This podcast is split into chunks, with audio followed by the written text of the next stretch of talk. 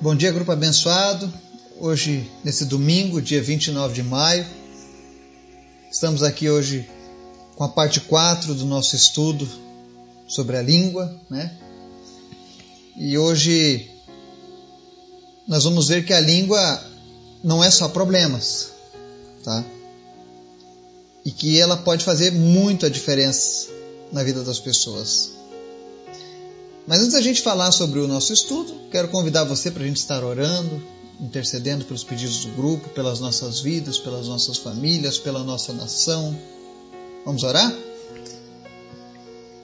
Pai, nós queremos te louvar e te agradecer por tudo que o Senhor tem feito nas nossas vidas, pelo teu amor, pela tua misericórdia, pelo teu perdão, pela tua palavra que nos alimenta, que nos fortalece, que nos anima, que nos inspira, que nos cura. Obrigado pela tua companhia, Jesus. Nós te amamos. E hoje eu te apresento as pessoas que nos ouvem, que fazem parte deste grupo, que nos ouvem pela internet.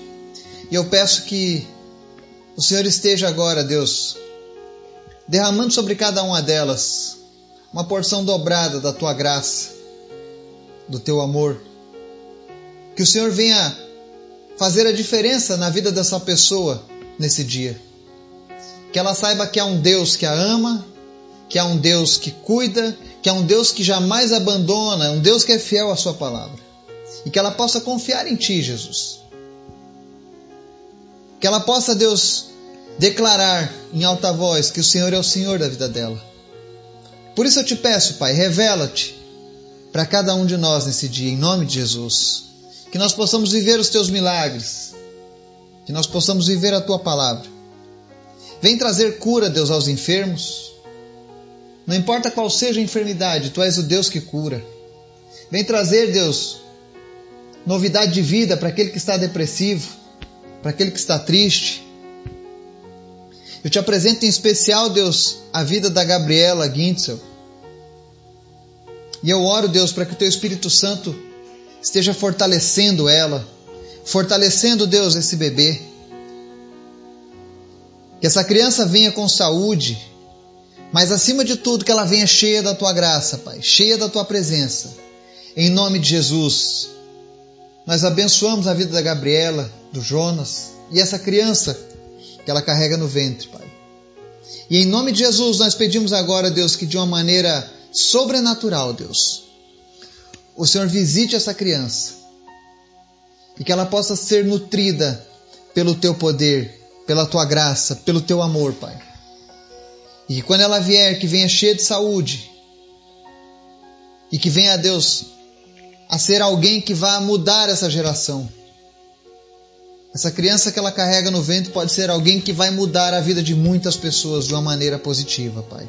Então nós oramos, Pai para que essa gestação seja uma bênção. Nós repreendemos agora, Deus, toda enfermidade, tudo aquilo, meu Deus, que vem para para tirar a, a, paz, a tranquilidade, a beleza de, do fato de uma pessoa ser mãe nesses dias. Em nome de Jesus, Senhor, muda a saúde dela, muda a sorte dela e dessa criança. Que essa criança seja motivo de alegria para essa família, em nome de Jesus, Pai. Guarda a vida dela, Pai. Guarda a vida dessa criança com saúde, Pai. Nós repreendemos todo espírito de enfermidade, todo espírito de morte e tudo aquilo que é contrário, Deus, à vida dessa criança. Nós repreendemos e cancelamos agora em nome de Jesus e declaramos que o Senhor é o Senhor da vida delas, Pai. Obrigado, Jesus, porque tu és sempre bom. Visita, Deus, o teu povo que te ouve nesse momento e em nome de Jesus, você que está enfermo, seja curado de toda e qualquer enfermidade agora, em nome de Jesus. Também te pedimos, Pai, fala conosco através da tua palavra e nos ensina, Pai, cada dia mais e mais a nos parecer contigo, Pai. Obrigado por tudo, em nome de Jesus. Amém. Estudo de hoje, Provérbios 12, 18, diz assim. Há palavras que ferem como espada, mas a língua dos sábios traz a cura. E como eu fico feliz quando eu leio uma palavra como essa.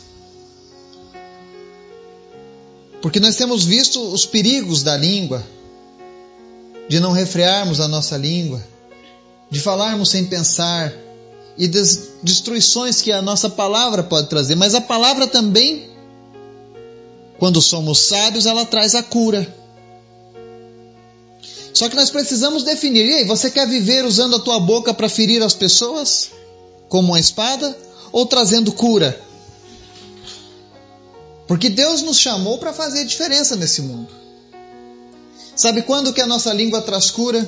Quando nós perdoamos alguém que não consegue se perdoar.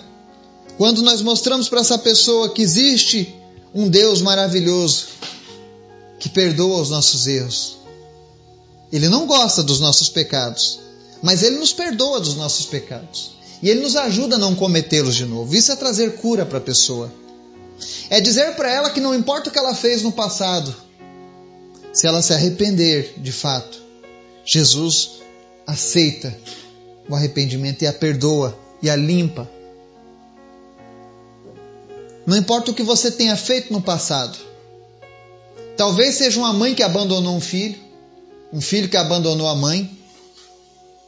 Talvez seja alguém que praticou um aborto e tem carregado essa culpa por todos esses anos. Talvez seja alguém